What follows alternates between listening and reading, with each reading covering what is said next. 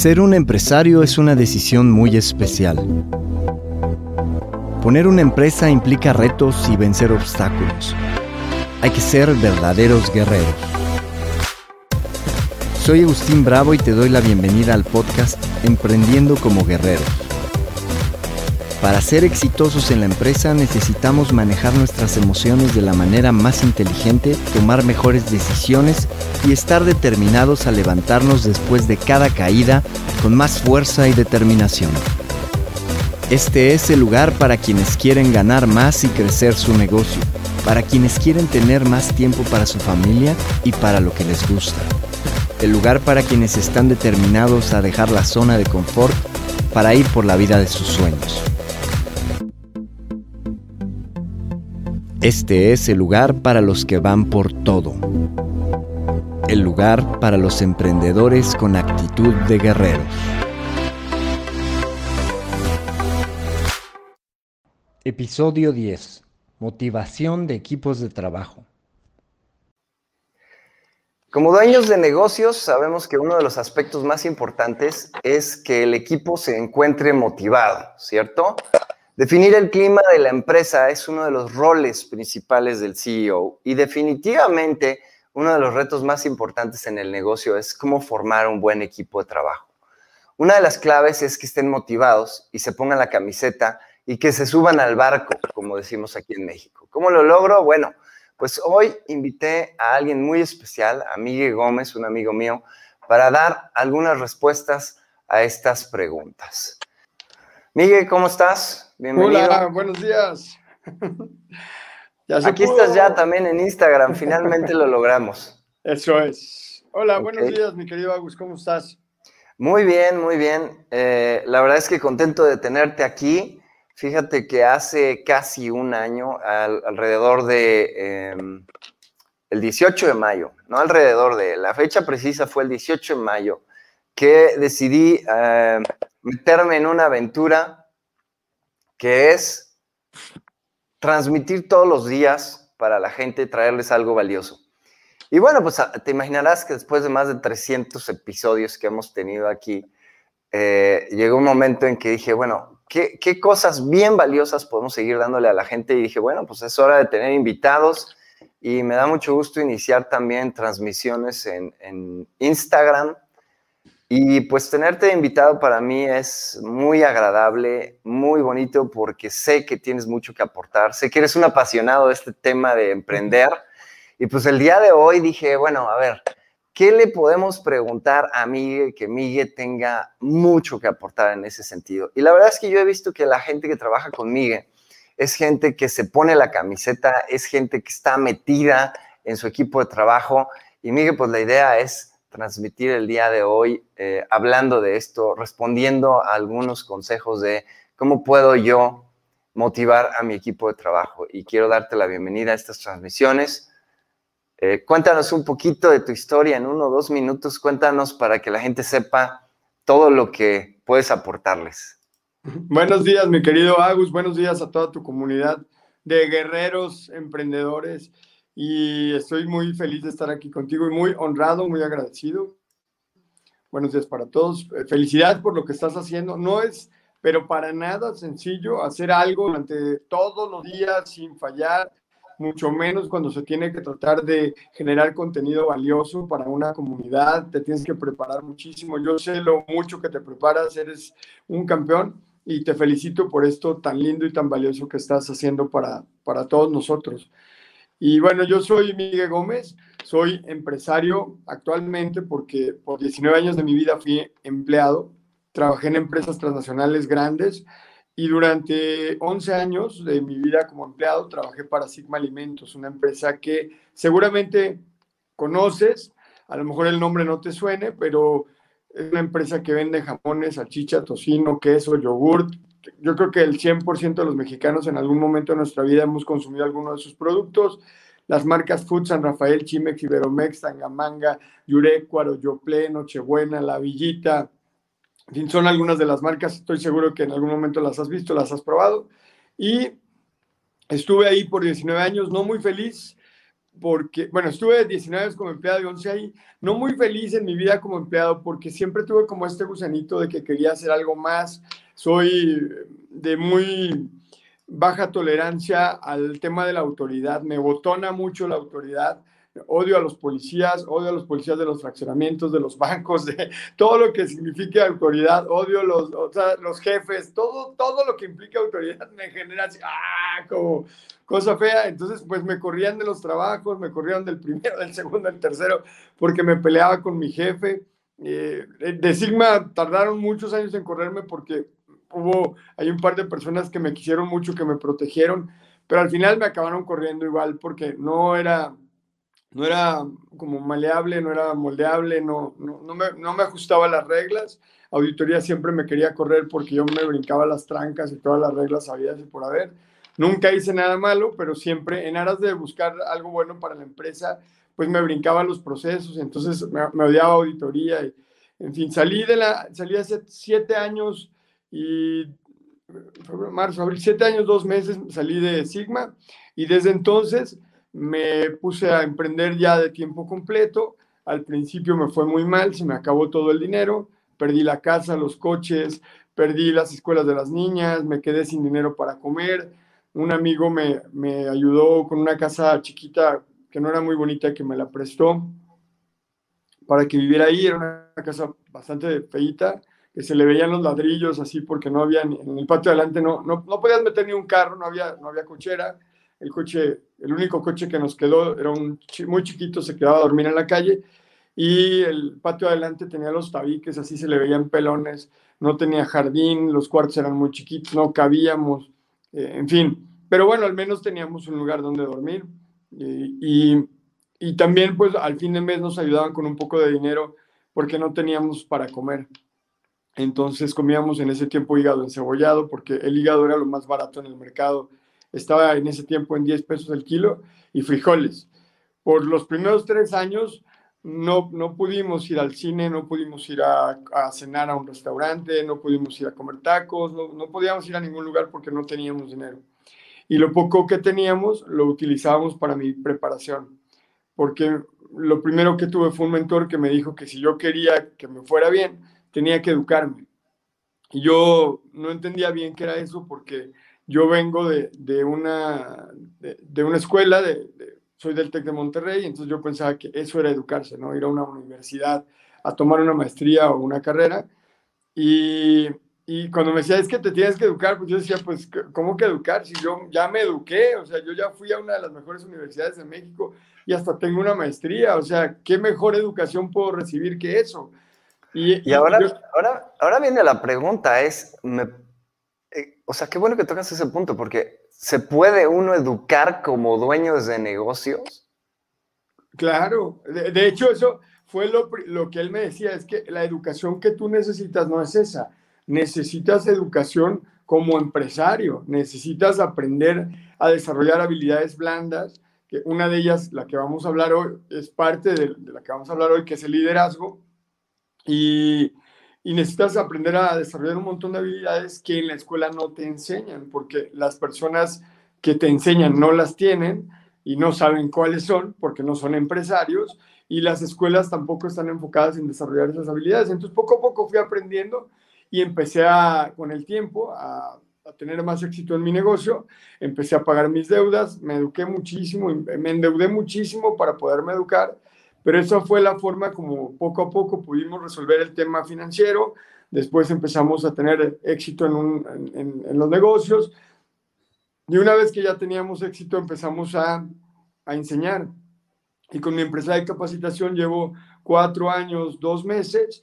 Hemos tenido más de 30 mil estudiantes en estos cuatro años, dos meses, y pasé de ser un empleado que ganaba poquito dinero, que no tenía tiempo libre, que no estaba feliz, que no estaba viviendo su propósito de vida, que no, no, me sentía feliz, a ser una persona que hoy tengo mucho tiempo libre, me paro a la hora que quiero. De hecho, hoy yo le decía a modo de broma a Agustín que me desmañané para venir al live, porque yo no me paro antes de las 9 de la mañana. Entonces, hoy para mí sí estoy desveladísimo. Eh, eh Desmañanado. desmañanadísimo, madrugué muchísimo. y, y, me encanta no tenerme que parar temprano. Claro, soy más nocturno, o sea, le pego el trabajo en el día, pero me, me acuesto un poco más tarde. Y, y, hoy, pues pasé de ser, les decía, ganar poquito, no tener tiempo libre, no poder ver a mi familia, no poder dedicarme a lo que me gustaba, no saber ni siquiera qué era lo que me gustaba, a, ganar más de un millón de dólares en un año, eh, tener ingresos muy, muy generosos, ayudar a mucha gente, vivir mi propósito de vida y, y ser feliz, porque realmente estaba yendo mi vida hacia un lugar que no me gustaba mucho. De ahí vengo. No, no fueron dos minutos. Perdón. Es, es, curioso, pero eh, cuando dices ser feliz, suena como muy romántico, pero la verdad es que para eso emprendimos.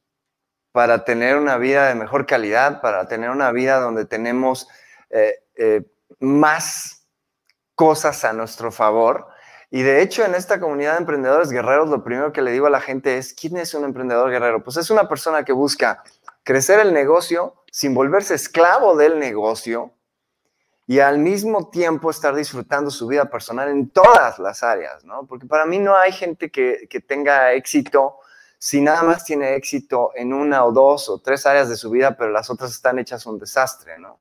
Sabemos que mucha gente es muy exitosa en los negocios o muy exitosa en su trabajo, pero tiene su vida personal hecha un desastre.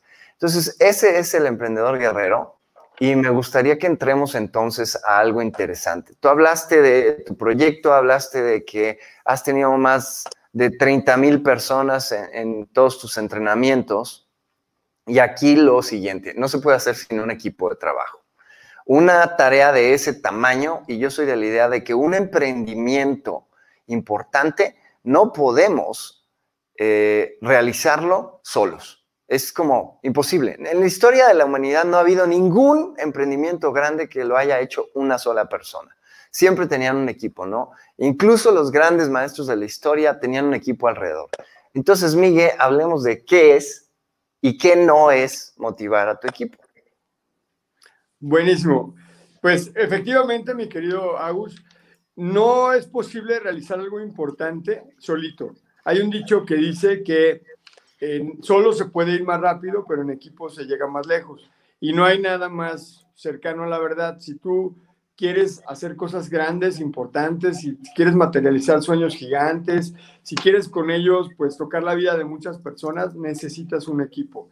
Y un equipo eh, que de alto rendimiento, un equipo de, de guerreros, como los emprendedores guerreros, pues ahora un equipo de, de empleados guerreros que se pongan en el, se tatúen en el corazón tu proyecto y que a través de tu proyecto ellos también puedan materializar sus sueños y que estén pues alineados con su propósito de vida. Es, es muy bonito poder juntar gente que pues que esté contenta con lo que está haciendo.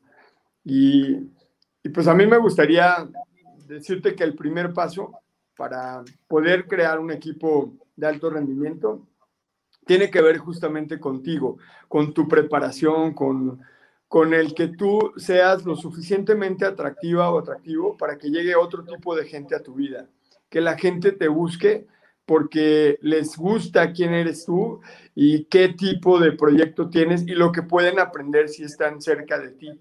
Y es como si yo les pregunto a todos ustedes, pues a cuántos de ustedes les hubiera gustado trabajar con Steve Jobs cuando Steve Jobs obviamente vivía. ¿Cuántos de ustedes hubieran dicho, híjole, yo sí sé, sé que, porque todos sabíamos que era gritón y enojón, pero ¿cuántos de ustedes les hubiera encantado estar cerca de Steve Jobs un año, dos años a lo mejor, y le hubieran dicho, mire, don Steve, si usted me deja trabajar aquí un año, yo lo haría gratis. ¿Cuántos de ustedes lo harían así? ¿O cuántos de ustedes hubieran dicho, híjole, yo con Bill Gates o con Richard Branson, señor Richard Branson, mire, yo le juro que no me interesa que me pague, yo lo único es que quiero aprender cómo es que usted tiene los 386 empresas, es uno de los hombres más ricos del mundo, es dueño de una isla y además tiene tiempo para estar en las películas y salir que el que vende los globos, el que vende los algodones de azúcar, el que sale en la serie de Friends, que además tiene un récord Guinness por hacer kitesurf y que además es, o sea, está vendiendo boletos para hacer viajes espaciales, de turismo espacial en un millón. O sea, enséñeme, mire, yo aquí me quedo con usted un año trabajando y le juro, no me interesa que me pague, lo único es que quiero saber cómo le hace, o sea, déjeme estar cerca. ¿Cuántos de ustedes les encantaría estar cerca de Bill Gates o del ingeniero Slim aprendiendo qué es lo que ellos saben hacer y cómo es que tú a través de solo de estar cerca de él, de, de, estas personas, o de Oprah, que es la mujer más influyente en los Estados Unidos y una de las empresarias más gigantes que hay en la, en la actualidad, ¿cómo le hicieron? Y entonces, estoy seguro que más de uno diría lo mismo, o sea, yo gratis, no pasa nada, yo quiero estar ahí cerca. Y eso tiene que ver con la preparación que ellos tienen, con el nivel de resultados que tienen, que la gente se les acerca solamente para estar ahí cerca y llenarse, empaparse de esa pues de eso que ellos emanan. Y eso, y eso no, no se puede lograr si tú no creces, si tú no te preparas, si tú no empiezas a tener resultados. Entonces, la primera parte tiene mucho que ver con que tú crezcas y conforme te vayas convirtiendo en una persona más talentosa, más exitosa, pero además que desarrolles más tu liderazgo, porque no es nada más ser exitoso en la parte técnica, es que desarrolles poco a poco tu liderazgo, la gente se va a empezar a acercar a ti y, de otro perfil, de cada vez de mayor nivel, mayor nivel, mayor nivel, mayor nivel. Entonces, esa parte es la, la número uno. Y luego también tiene que ver pues con el perfil de gente que, que dejas entrar en tu organización.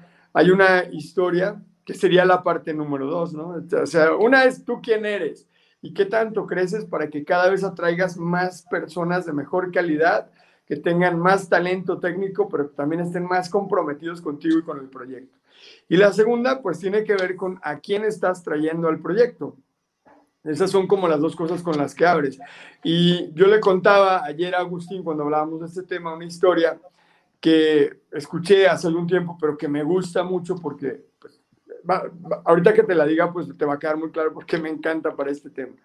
Resulta que hace un tiempo había dos empresarios que se querían asociar y estaban en pláticas ya, pues, para formar una sociedad y tienen una reunión en la fábrica de uno de ellos. El otro empresario, el que no era el dueño de la fábrica, pues no conocía la fábrica. Entonces lo primero que hicieron fue darle un tour por todas las instalaciones. Era una fábrica grande que tenía pues todos los departamentos, todos los procesos. Era grande el negocio, una empresa grande. Entonces lo llevaron por el departamento de contabilidad, pues le pareció muy, muy bien y le presentaron a la gente y la gente se veía contenta, se veía que trabajaron en armonía, felices, entusiastas, y luego lo llevaron por el departamento de fiscal, y lo mismo, y lo llevaron por el departamento del área comercial, y lo llevaron al área de servicio al cliente y lo llevaron después a la fábrica para que viera los procesos. Entonces, conforme iba pasando en cada uno de los diferentes departamentos, el empresario notaba que la gente, lo mismo, se llevaban bien, estaban entusiastas, la gente se veía alegre, trabajaban en equipo, se apoyaban unos a otros. La cosa estaba maravillosa y este empresario estaba sorprendidísimo. Y cuando terminó el tour por las instalaciones y llegó a la oficina donde estaba el empresario con el que se iba a asociar, le preguntó, le dijo, oye, está sensacional tu fábrica, me encantó, todo limpio, todo bonito, los procesos muy lindos, todo está espectacular, pero ¿sabes qué es lo que más me gustó? Ver que la gente trabaja en armonía, ver que la gente tiene una actitud increíble, ver que se apoyan, ver que se ven felices. Dice, ¿cómo le haces? ¿Cómo es que los capacitas para que tengan una actitud tan increíble, tan maravillosa? Y el otro empresario se voltea y le dice, no, yo no los capacito, yo así los contrato. Y entonces es, es como, ¡Wow! Así los contrato. Eso es lo que tenemos que hacer, porque muchas veces lo que, lo que buscamos es a la gente más talentosa, al que tiene, al que técnicamente es el más capaz, al que, pero déjame te digo algo, si tú contratas a una persona que técnicamente es increíblemente buena, pero que tiene la peor de las actitudes, que tiene una actitud terriblemente mala, nunca la vas a poder motivar, nunca la vas a poder subir al tren, nunca, nunca vas a poder trabajar bien con esa persona. En cambio, si tú tienes una persona que a lo mejor en la parte técnica no es tan talentosa, pero que tiene una actitud increíblemente buena, esa persona va a aprender cómo ser, además de tener una actitud increíble, va a aprender cómo ser el mejor en lo técnico. Y como ejemplo, te quiero compartir la historia de Uli. Uli es una persona que trabaja conmigo. Él eh, llegó a mi empresa hace un año, un año, en diciembre cumplió un año, o sea, un año cuatro meses, un año tres meses y cachito.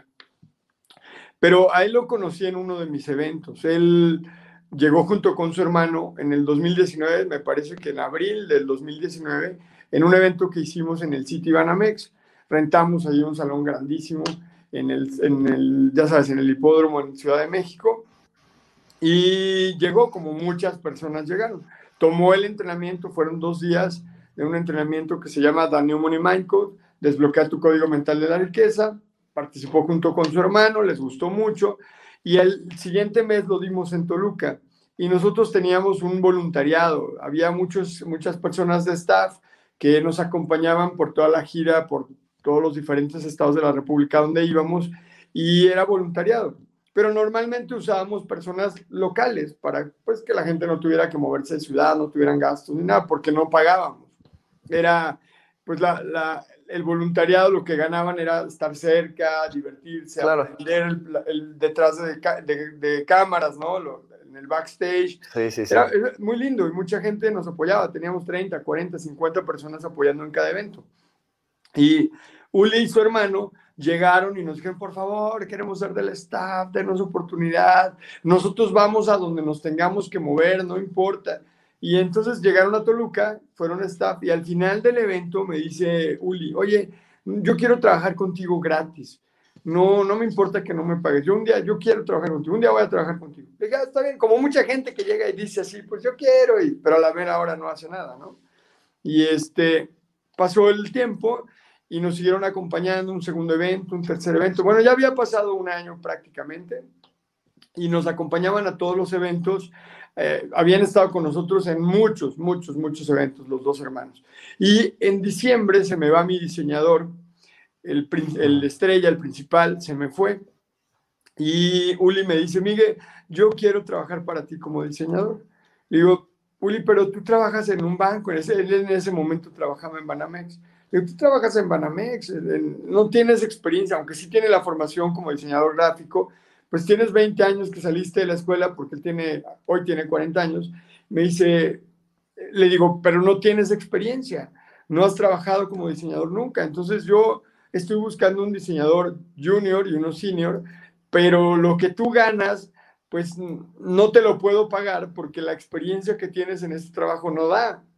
Me dice, no, Miguel, pero yo no, no importa, no me pagues. Yo, pero ¿cómo no te voy a pagar? O sea, ¿de qué vas a vivir? Yo tengo dinero ahorrado, no te preocupes. Yo puedo estar un tiempo sin que me pagues. Y yo, a ver, Uli, ¿cómo crees? O sea, primero sí te, te tendría que pagar pero no te puedo dar la posición de senior. Si acaso te podría dar la posición de junior, pero no tienes nada de experiencia ni siquiera para la de junior. No, Miguel, por favor, dame la oportunidad, ayúdame, mira, yo quiero aprender y yo te voy a dar todo de mí, yo voy a trabajar, me voy a comprometer, voy a aprender rapidísimo y no te preocupes, vas, no te vas a arrepentir. Y yo le decía a Uli, a ver, tú llevas 20 años en el banco, tienes una posición ya de gerente, te ha ido bien, tienes eh, seguro de gastos médicos, tienes prestaciones. Yo no te voy a dar prestaciones, no te voy a dar seguro de gastos médicos mayores, no te voy a pagar, si acaso, la mitad de lo que ganas y te tienes que venir a Querétaro, tienes que dejar todo allá. No importa, yo lo hago. A ver, Uli, ¿vas a dejar el banco? ¿En serio? ¿Vas a dejar 20 años de carrera? ¿Vas a dejar el dinero que te, que te podrían dar si el día que te despidan o el día que te vayas? Vas a dejar tu seguro de gastos médicos, vas, ¿en serio? ¿Te vas a cambiar de ciudad? Sí, sí, sí, sí, yo dejo todo. No, a ver, entienda, güey, escúchame. Este, Dosis de baños de realidad, ¿no? Es... Sí, sí, ¿no? Y entonces, total, que me dice, no, yo quiero estar ahí. Entonces corrimos el proceso de contratación. Tenemos un proceso en el que hay diferentes etapas, participa el equipo y, y nos ha funcionado muy bien. Y entonces al final el equipo decide si se queda o no se queda. Yo, yo, no, yo no decido solito, porque al final con quien van a trabajar es con el equipo. Entonces si el equipo no lo acepta, no lo quiere o, eh, o, no les gusta, pues ya empieza mal el asunto. Entonces, al, final, cuando, cuando, terminamos el proceso de contratación, todos nos ponemos así, nos juntamos y dedito para arriba o para abajo, ¿no? Una, dos, tres, entonces ya decidimos. Y todos decidieron que se quedara, fue unánime. Entonces decidimos que se quedara, entró, y fíjate, entró con una actitud fantástica, llegó un 23 de diciembre. Y cuando llegó a la empresa, pues no sabía nada, le compramos su computadora, fuimos a la Mac, pues normalmente cuando llega alguien al, equipo, le, le, compramos una computadora nueva. Entonces fuimos a la Mac, compramos unas de esas de escritorio de las grandototas, súper moderna, lo mejor que había, ¿no? Entonces llegamos con la caja y se la di. Y yo veía que veía la caja y le buscaba como por dónde. Y bueno, no sabía ni abrir la caja. Después, ya cuando a las 500 pudo abrir la caja, sacó la computadora, pues no sabía usar la Mac. Entonces no, no la sabía aprender, no la sabía instalar, no sabía nada. Y entonces ya, pues todo el 23 fue solo para aprender la máquina.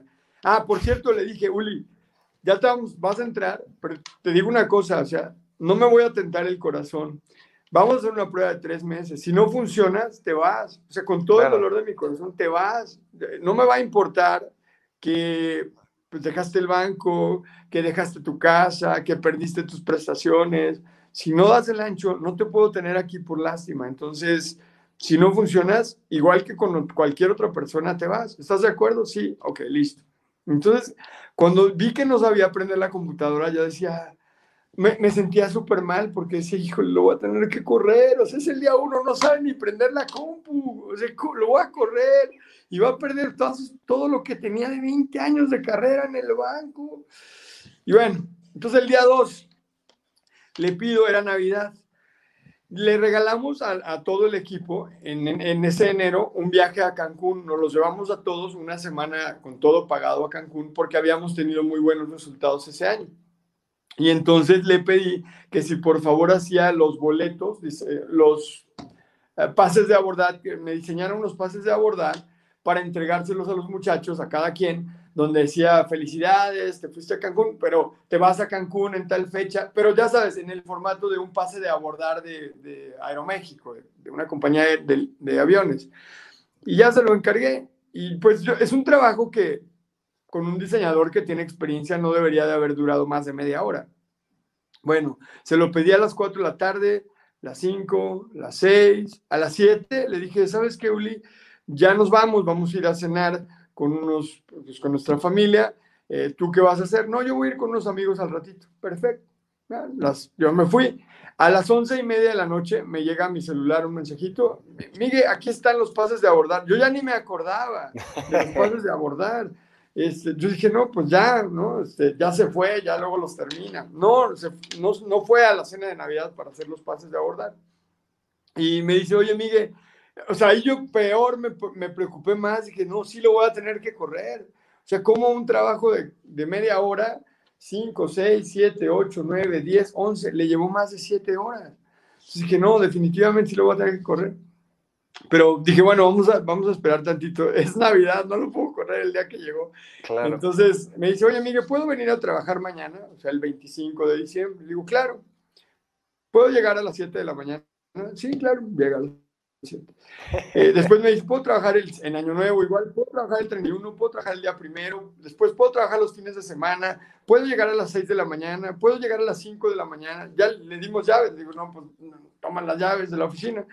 Y entonces llega, llega a las 5, se iba a las 11, a las 11 y media, a las 12, a la 1 de la mañana, llegaba a las 5 de la mañana, dormía 4 o 5 horas. Miguel, ¿puedo ir a pagar una cosa al banco? Sí, ¿qué vas a decir? sí, es que compré, sí, dale, no, no problema. Es que compré unos cursos.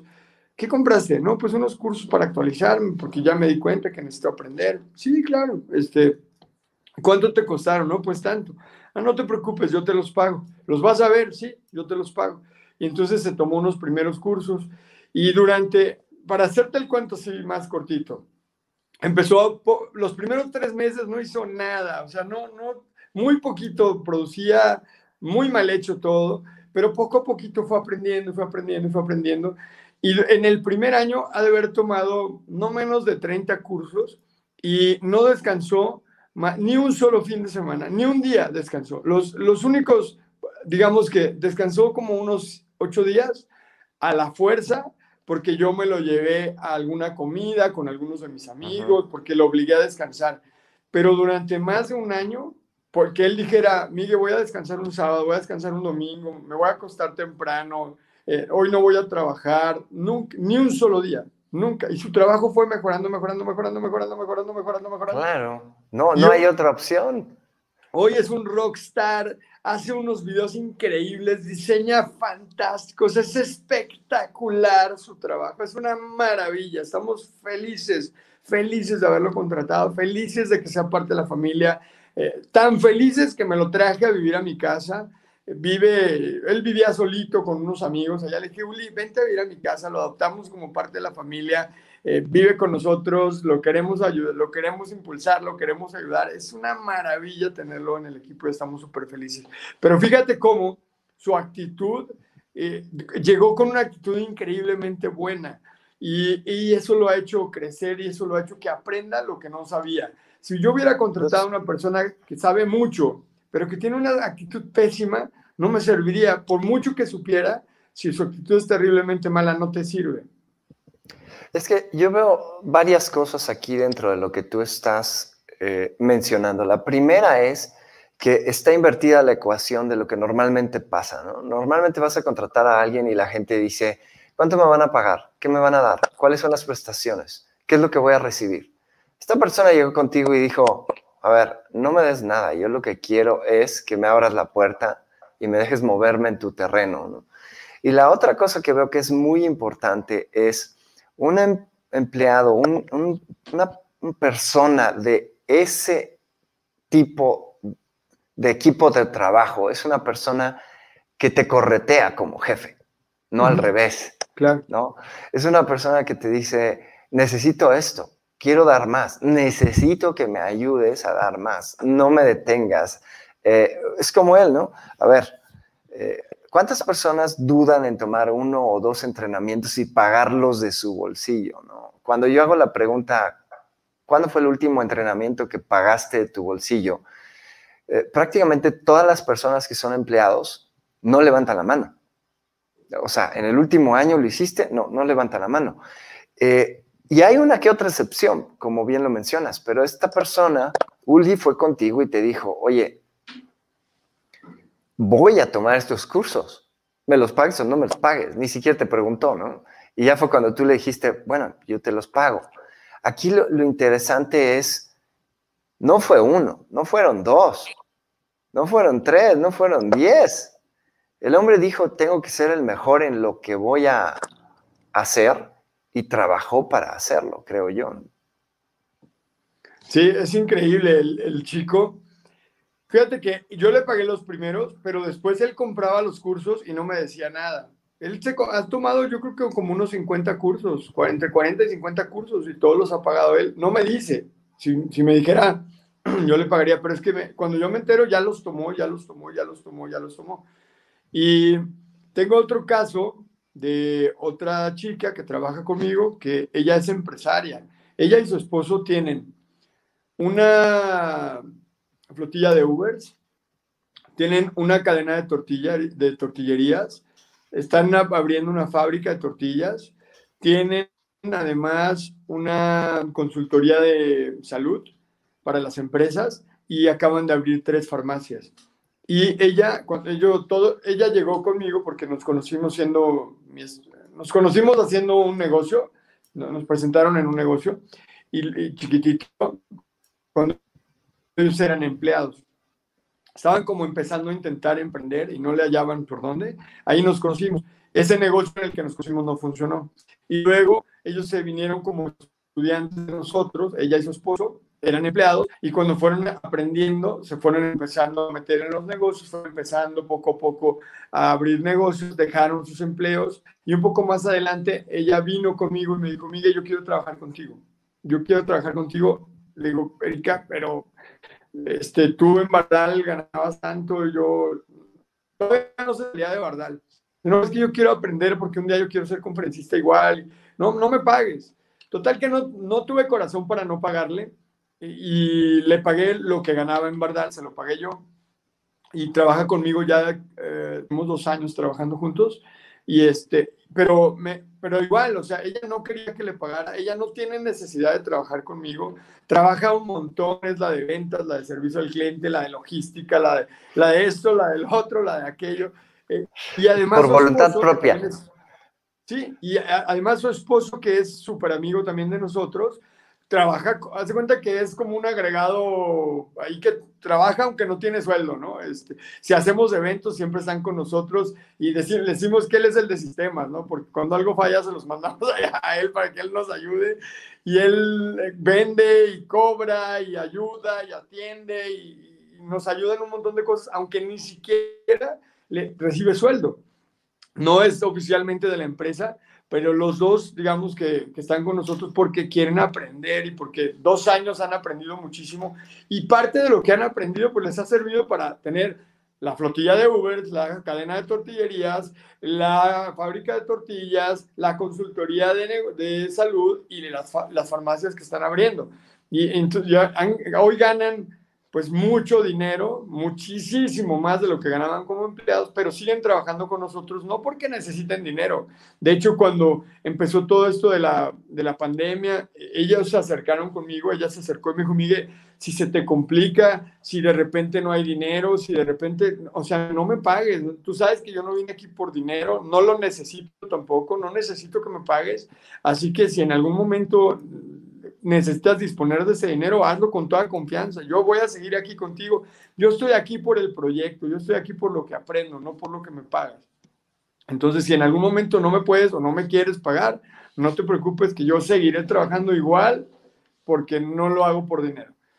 Entonces, eh, eh, para lo que te quiero decir con esto es que no es el, Uli no es el único caso en la empresa de gente que quiere trabajar con nosotros sin que le paguemos. Normalmente una o dos veces al mes me llegan solicitudes de personas que quieren trabajar aquí y que me dicen, no me pagues, no necesito que me pagues, solo quiero trabajar ahí con ustedes. Muy, muy, muy, muy interesante. Pero entonces partimos de que, según lo que nos cuentas, buscar motivar a nuestro equipo sería el primer error. ¿Necesitamos gente que tenga ya motivación? No, no, no.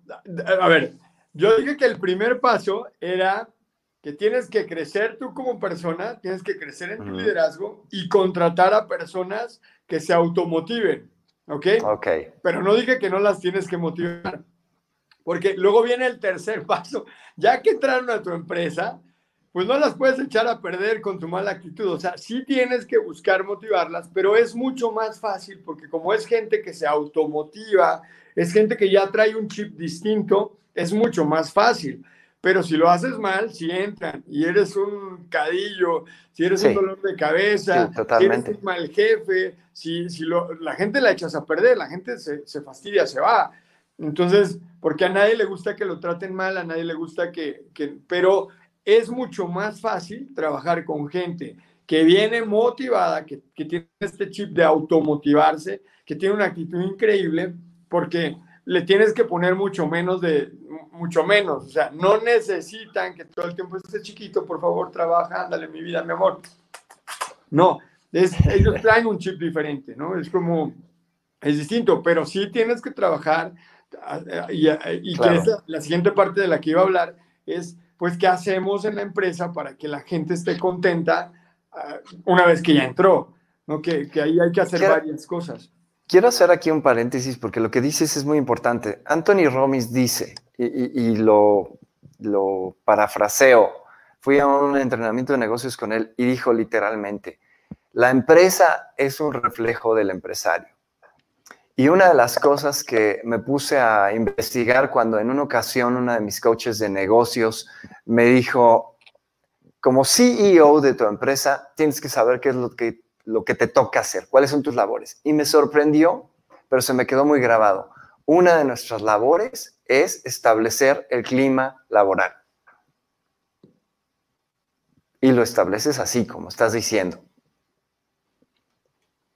Ahora, eh, Hablemos entonces rápidamente de qué hay que hacer, qué no hay que hacer, porque me, gustaría también que la gente sepa lo que no es motivar y, si hay algunas cosas que tú pienses que la gente confunde como que eso es motivar a la gente, ¿no?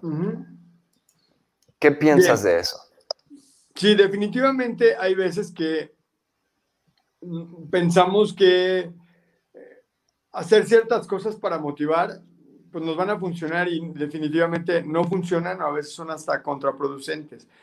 Algo que es importante decirles antes de continuar, con, porque hasta ahorita pareciera como que ah, somos perfectos y entonces toda la gente llega y quiere y, y, y, a lo mejor dices, no, pues yo no, yo cuándo voy a poder hacer eso, porque yo no nací así de talentoso como este que pusieron ahí, que parece que todo le sale bien. o yo no tengo el alcance, ¿no? Ajá, no, déjame te digo algo, yo vengo de ser la peor persona en temas de liderazgo. Si mi sombra hace siete años hubiera podido, se hubiera, salido corriendo de mi vida.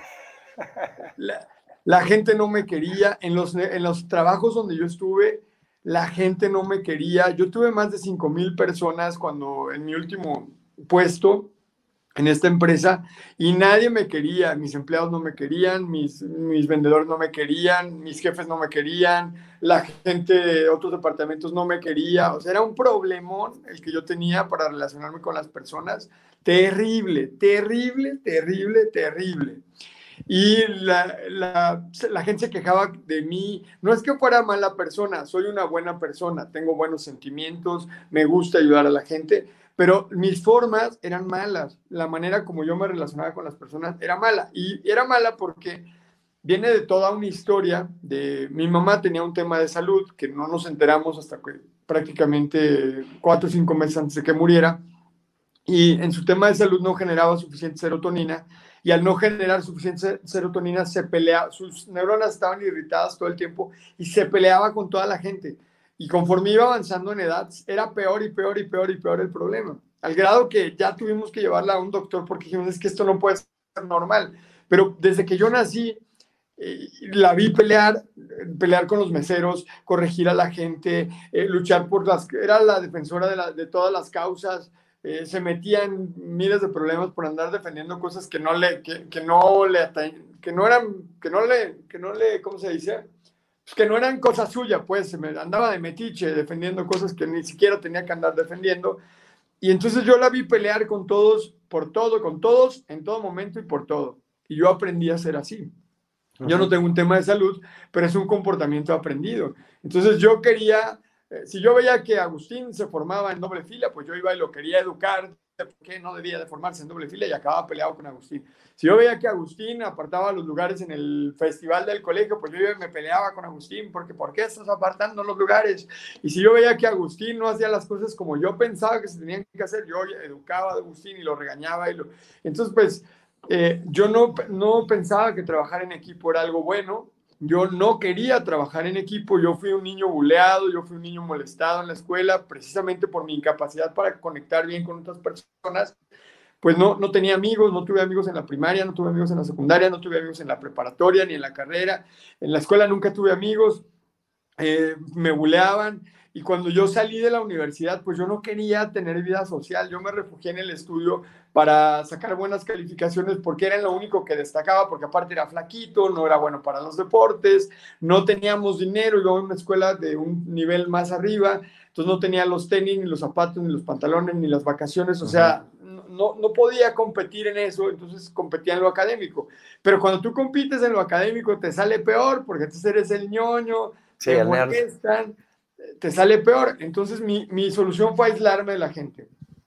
Y, y, en ese aislarme de la gente conectaba menos. Cuando a mí me contrataron en el primer empleo, no sé cómo me contrataron porque me acuerdo perfecto, me preguntaron, ¿y a usted le gusta trabajar en equipo? Yo dije, no, a mí, a mí me toca trabajar en equipo, yo prefiero solo. ¿Y por qué prefieres solo? Porque solo hago las cosas más rápido, en equipo es toda la gente. Entonces, no sé cómo me contrataron, yo creo de lástima. Yo nunca contrataría a alguien que me diga que no quiere trabajar en equipo. Claro. Fue de lástima, algo, algo así, como que le causé lástima o, la, la, confundía la recursos humanos. Yo creo que dijo, no, no, no puedo haber escuchado esto. Seguro escuché mal, soy yo, ¿no? Y, y me contrató. Y bueno, tuve, me corrieron de los trabajos, la gente, lo, te lo juro, era el peor para las relaciones personales, el peor, así no conozco a alguien peor para las relaciones personales que yo, que el yo de hace siete años. Y eh, con esto para que veas que no importa dónde tú estés en este momento, puedes mejorar. Y todo lo que te digo que está sucediendo en mi empresa en este momento, lo he ido aprendiendo. Y por supuesto que me he equivocado y por supuesto que hemos hecho contrataciones que no eran adecuadas y por supuesto que la he regado y gente que era buena le eché a perder y, la, y se fueron porque les caí mal al principio. Y, pero ha sido un proceso de entrenar yo de manera consciente, cuando me di cuenta que el tema estaba en mí, yo me puse a estudiar y me puse a practicar y a ver, esto funciona, esto no funciona, esto, ay, lo hice mal, ya se me fue, ya, eh, ya me peleé, ya, o sea, poco a poquito he ido mejorando hasta que hoy estoy en un lugar muy distinto de como estaba hace siete años, porque de manera consciente he entrenado esta habilidad de poder tener más liderazgo, de poder conectar mejor con las personas, de llevarme mejor con la gente. Entonces ha sido como un proceso. No ha sido miel sobre hojuelas, ha, sido, ha sido siete años de trabajar y de venir, no de, de cero, no, del inframundo, o sea, de menos mil y, y, remontar desde ahí. Así que tú que nos estás viendo, no importa dónde estés, te aseguro que no estabas tan mal, no estás tan mal como yo estaba, entonces puedes hacerlo, puedes hacerlo, cualquiera puede hacerlo. Tienes esa expresión que a veces uso yo, que es, si yo tuve remedio tú también tienes remedio, porque estaba terriblemente mal. Miguel, hay algunas preguntas y algunos comentarios aquí, y quisiera eh, hablarte de estos comentarios que hay por aquí.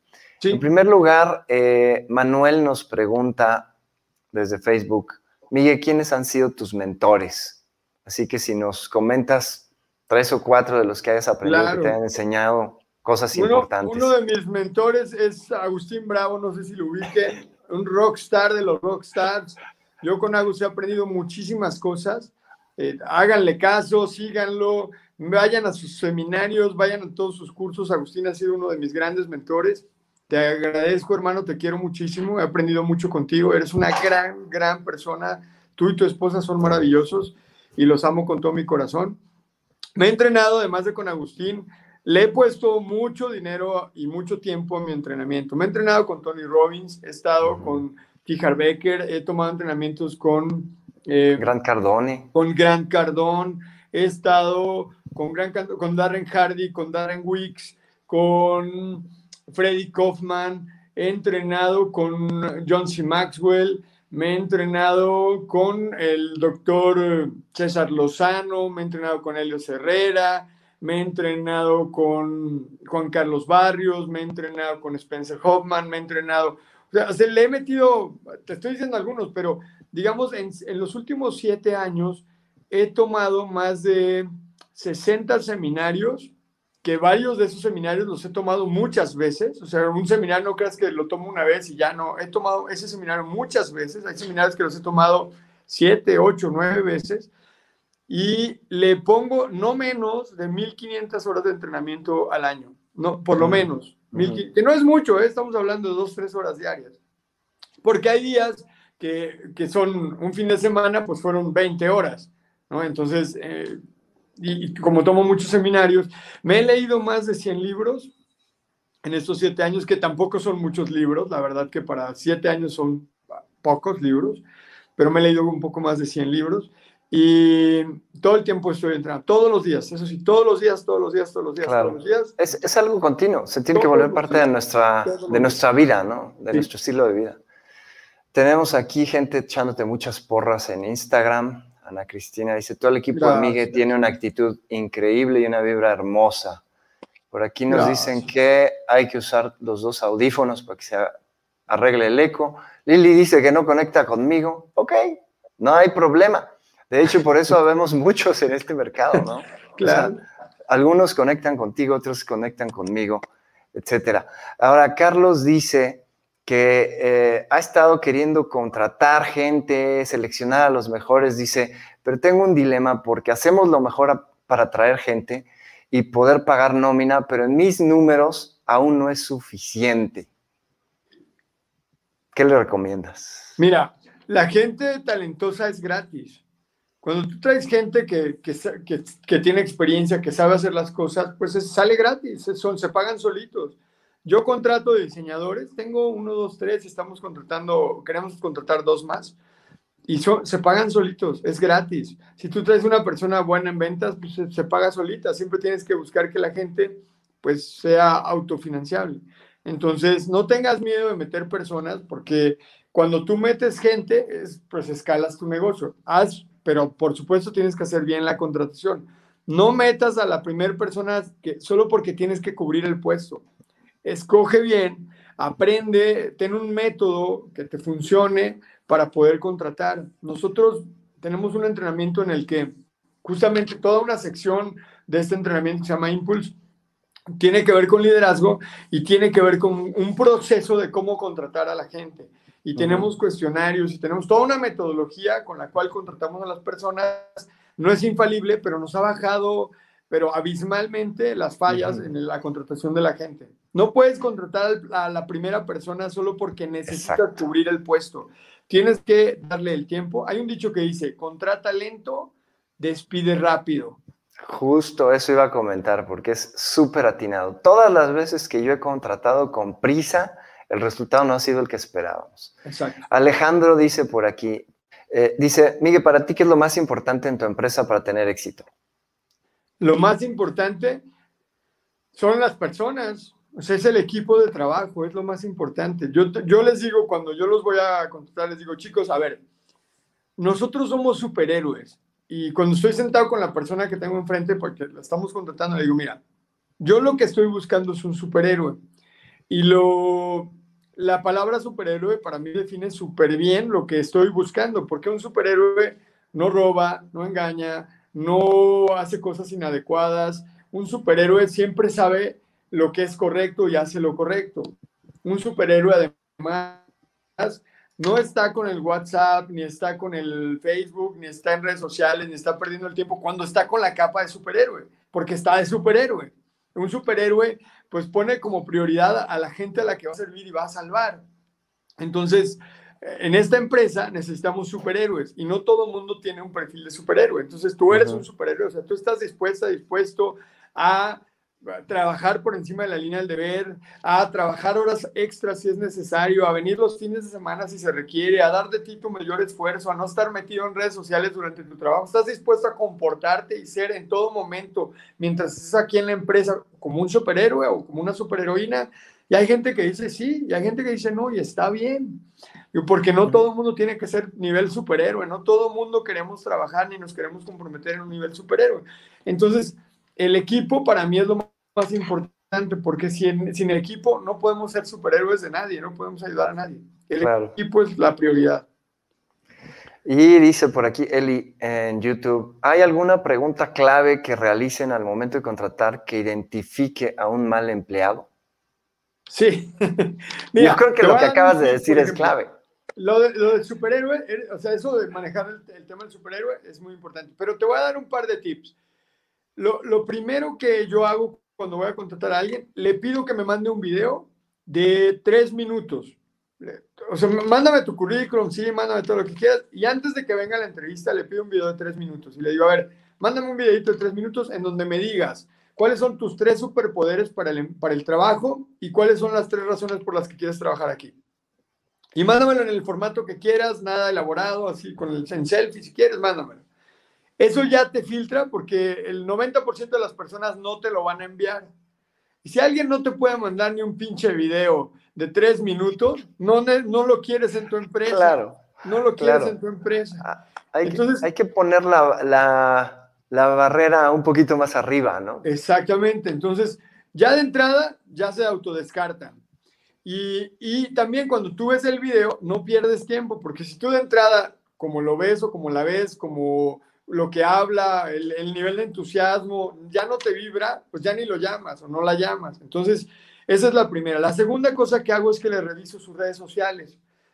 A ver, déjame, déjame ver tus redes sociales. Entonces, cuando yo veo sus redes sociales, la gente es muy tonta a veces porque piensan que las redes sociales son privadas, porque ellos las tienen así medio en privado. No, todo lo que pones ahí es público. Y cuando tú subes cosas, pues tienes que cuidar tu imagen y mucha gente no cuida su imagen. Entonces, si yo veo que la persona dice muchas groserías, si pone, es vulgar, eh, si está toda borracha, no son los valores que nosotros profesamos en la empresa, de entrada los descartamos. Entonces, ahí ahorro un montón de tiempo y la gente en sus redes sociales es como es. Normalmente es como es. Entonces es como muy fácil decir, mira, si esta persona se expresa así, si sube estas cosas en sus redes sociales, pues ya te está diciendo mucho de cómo es. Entonces ya no los traemos, ya no los contratamos. En una ocasión, una chica, pero mira, no sabes qué Facebook tan feo, vulgar, groserías, así horrible. Y ella tiene todo el derecho a hacer como le pegue la gana. Pero yo le dije, ya no podemos... digo, mira, aquí se acabó la entrevista, gracias. ¿Por qué? Le digo, porque yo no puedo tener a la empresa a alguien que se expresa como tú te expresas en tus redes sociales. Porque nos ven niños, porque pues cuidamos el perfil de las personas que trabajamos aquí. Entonces, yo sé que eres una buena persona. No te hace ser mala persona expresarte con groserías o por subir tu foto borracho en el, en el Facebook, pero nosotros cuidamos la imagen de la empresa porque tu Facebook acaba siendo una extensión de mi empresa. Tus redes sociales, como tú, por donde andes y cómo te vistas y cómo te muevas y cómo te expreses, pues como empleado de esta empresa acaba siendo una extensión de nuestra empresa. Lo que tú hagas, pues dice mucho de cómo somos nosotros. Entonces, pues no, esas dos cositas te van a ahorrar un montón de dolores de cabeza y tiempo. Tu misión en la primera fase de la entrevista es que se vayan, es espantarlos, es, es ver si tienen carácter, si no tienen el perfil adecuado. Los, Tú lo que quieres cuando llega una persona a tu entrevista es que se vaya, que te diga, no, esto no es para mí, yo no quiero trabajar aquí, no, gracias, me equivoqué, perfecto, que se vayan, es tu misión. Y la, después, cuando ya, ya, ya pasaron varios filtros, tu primera misión es que se vayan, tu segunda misión es vender para que se queden. Entonces, cuando pasaron la prueba. Cuando ya pasaron. Cuando pasaron la prueba de actitud, entonces les vendes la empresa. Exacto. ok, eso es lo que estás dispuesto a dar, aquí te va todo lo que nosotros te vamos a dar a ti. Ahora sí, mira, no somos tan malos, mira, eso es lo que... es el cadenero, ¿no? Esa, esa primera parte es como, como el cadenero en un lugar que te dice, a ver, ¿vas a entrar o no vas a entrar? Porque aquí queremos gente eh, bonita dentro del lugar. Exactamente. Y luego adentro está maravilloso, ¿no? súper divertido y la gente se la pasa súper bien. Pero está así precisamente porque filtran a la gente que entra. Exacto. Exacto. Miguel, pues eh, la verdad es que podríamos seguir conversando de esto horas y horas, ya tendremos más oportunidades, pero la verdad es que te agradezco muchísimo que, que estés por aquí. Todos les voy a pedir que sigan a Miguel. Miguel, dinos cuáles son tus redes sociales para que te sigan. Gracias, mi querido Agus. Mira, me pueden encontrar en Facebook como arroba Miguel Gómez, Miguel Gómez, así junto, sin espacios, dos veces Miguel Gómez. Y en Instagram me encuentras como Miguel con doble E, Gómez, perdóname, Miguel con doble E, guion bajo, Gómez con doble Z. Va de nuevo. En, Facebook es arroba Miguel Gómez, Miguel Gómez, Miguel Gómez dos veces, sin espacios. Y en, en Instagram es Miguel con doble E, guion bajo, Gómez con doble Z. Muy bien. Recuerden, esto se trata de empezar el día cargándonos de energía, eh, tener una buena actitud, porque los emprendedores guerreros somos inversionistas de la vida. ¿Y eso qué significa? Que estamos viendo dónde ponemos nuestro tiempo, nuestro dinero y nuestra energía, de tal manera que regrese multiplicado. Así que eh, la pregunta, la que te tengo todos los días, ¿vas a ser un emprendedor guerrero y vas a ir por todo o vas a ser uno más? No te lo recomiendo. Ser uno más no da los resultados que ha tenido Miguel ser uno más no da los resultados que ha tenido su equipo de trabajo, ser uno más nos da resultados promedio. Por eso los emprendedores guerreros vamos por todo. Miguel, un gustazazazo tenerte por aquí. Gracias, mi querido Agus, y felicidades a todos los emprendedores guerreros. Sigan Agustín, háganle caso en todo lo que les diga, vas a tener éxito, ve a todos sus seminarios, a todos sus cursos, ve todas sus transmisiones en vivo. Es un rockstar del cual vas a aprender y a sacarle muchísimo jugo. Así que no te pierdas nada que Agustín. Hazle caso en todo lo que te diga. Y felicidades, mi querido Agus, porque de verdad transmitir todos los días sin fallar una sola vez, estar poniendo lo más valioso que tienes, tu tiempo gratis para servir a la gente, es lo más bonito que, que puedes hacer. Habla muy bonito de ti es, requiere mucha disciplina, mucho esfuerzo, mucha preparación, mucha inversión de dinero. Muchas veces las personas creen que uno nomás viene aquí así y, así nomás. No, no, no, le tiene, nosotros le, y yo me consta que Agustín le pone mucho dinero a su entrenamiento, mucha preparación. No nomás agarró un libro, se leyó, lo leyó y se lo vino a recetar aquí, nomás no. Le invierte muchos miles de dólares a su preparación y mucho tiempo y con mucho cariño lo viene a entregar aquí para nosotros todos los días. Eres increíble, mi querido Agus. Felicidades. puedo decir solamente lo mismo de ti, Miguel, con muchísimo, muchísimo cariño. Un gusto que hayas estado aquí. Listo, pues vámonos a emprender en el resto del día con todo el corazón. Recuerda algo bien importante. La vida es genial, pero no porque así venga, sino porque así la hacemos. Pásala sensacional. Chao. Nos vemos, chicos y chicas. Adiós, emprendedores guerreros.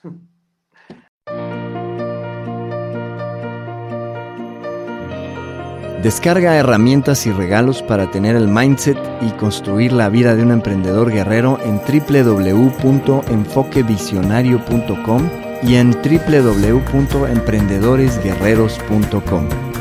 Somos emprendedores guerreros y hacemos que las cosas pasen. La vida es genial, pero no porque así venga, sino porque así la hacemos.